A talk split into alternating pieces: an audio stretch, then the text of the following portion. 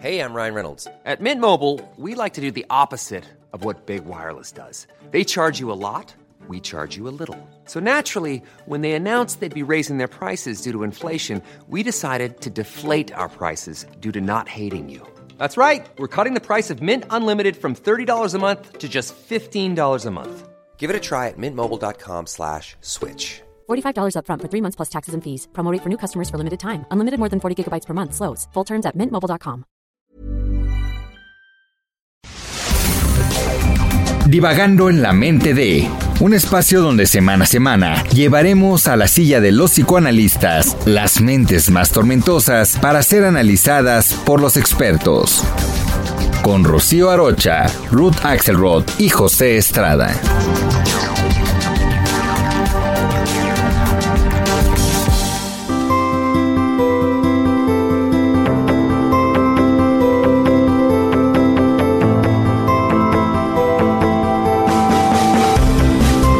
Amigos, soy Ruth Axelrod. Hoy estamos divagando en la mente del autor del libro El Principito desde el punto de vista psicoanalítico. Anthony de Saint-Exupéry nació el 29 de junio de 1900 en Lyon, Francia. El autor del Principito fue un aviador y literato francés que solo vivió escasos 44 años. Falleció en 1944.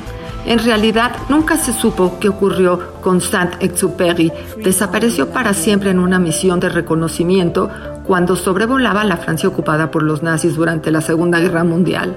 Fue un gran piloto aviador y creador literario y comenzó a escribir en prosa lírica vivencias de carácter novelesco y posteriormente continuó con informes, diarios, cartas, fantástico. Su popular libro El Principito lo escribe en 1943.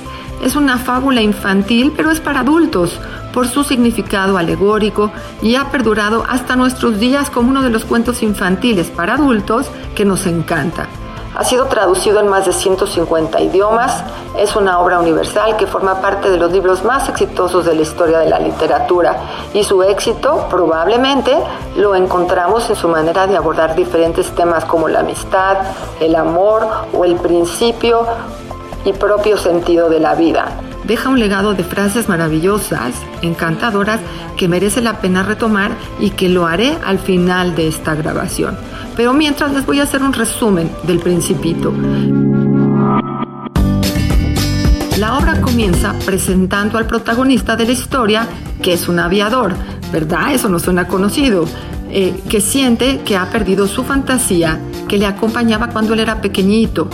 Su avión sufre una avería en pleno desierto y tiene los recursos mínimos para sobrevivir apenas unos días, por lo que debe buscar alguna solución. Y en el desierto fantasea que se encuentra con un niño, el principito, muy misterioso, que le pide cosas muy extrañas. Él mismo siente la necesidad de explicar la naturaleza de este pequeño ser. El aviador descubre que el principito es un ser venido de otro planeta, que le pide que le dibuje un cordero para que se coman los arbustos de su planeta y evitar así que crezcan unos árboles que lo estaban destrozando. Sin embargo, un día se da cuenta que el cordero también puede comerse su flor, una sola rosa a la que guarda un cariño muy especial. Y entonces le pregunta al aviador por qué un cordero se comería una rosa a pesar de tener espinas. Este el aviador que está demasiado ocupado intentando arreglar su avión, pero que a pesar de ello, el principito explica por qué esa rosa es tan importante. Dice porque un día apareció en mi planeta, distinta a todas las demás, y exigía mi atención constante. El principito al no entender a su flor, abandona el planeta mientras ella le pedía perdón. Esto lleva al principito a recorrer muchos planetas conociendo a muchos diversos personajes cada cual con un rasgo de personalidad muy concreto que encarna algún defecto humano como la vanidad, el egoísmo y la ambición. Aparece un rey que dice que gobierna todo el universo, pero que eh, al pedirle que le muestre una puesta del sol al principito le responde que solo demuestra su poder ante hechos razonables. o en otro planeta un vanidoso que solo quiere que lo halaguen o un bebedor que bebe para tratar de olvidar que siente vergüenza por beber y en otro planeta un hombre de negocios que cuenta las estrellas para poder poseerlas todas o un farolero que enciende y apaga su farol todos los minutos porque su planeta es demasiado rápido y finalmente un geógrafo que recibe a los exploradores que llevan a los pilotos a sus diferentes caminos. Finalmente el principito llega a la Tierra, donde descubre un jardín con un montón de rosas iguales a las que había en su planeta, comprobando así que la suya no es la única en el universo. También conoce a un zorro que le pide ser su amigo, haciendo que el niño conociera por primera vez el significado de la amistad. Junto a él sigue conociendo a otros personajes muy peculiares como un vendedor de píldoras que quitan la sed.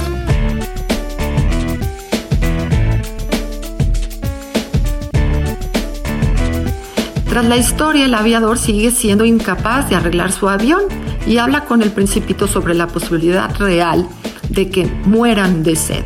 Sin embargo, este, el principito, cree firmemente que existe un pozo en el desierto y marchan en su búsqueda.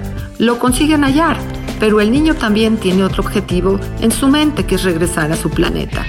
Por ahí aparece una serpiente venenosa, le cuenta que debería dejarse morder por ella para poder volver y aunque el aviador trata de evitarlo, el principito deja que la serpiente lo muerda y desaparece del mundo. El aviador termina la historia pensando si finalmente el principito pudo regresar a su hogar. ¿Tú qué piensas? ¿Regresó? Es una historia encantadora que nos permite reflexionar con algunas moralejas. Eh, algunas de las oraciones que más me gustan y que quiero compartir con ustedes son, por ejemplo, le dice, no era más que un zorro semejante a cien mil zorros, pero yo le hice mi amigo y ahora por eso es el único en el mundo. Otra frase que dice, para los vanidosos todos los demás hombres deben ser sus admiradores. O otra oración que dice, si alguien ama a una flor, de la que solo existe un ejemplar en millones y millones de estrellas, basta que la mires para ser dichoso.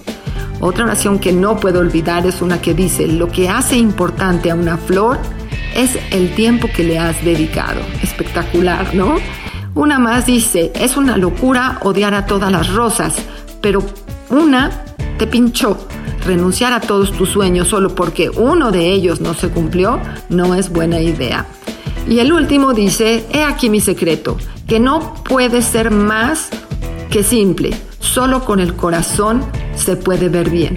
Lo esencial es invisible para los ojos. Amigos, soy Ruth Axelrod y sigan escuchando cada semana estas historias divagando en la mente del autor del libro del Principito. Te esperamos cada semana en un episodio más de Divagando en la mente de a través de todas las plataformas de streaming por El Heraldo de México.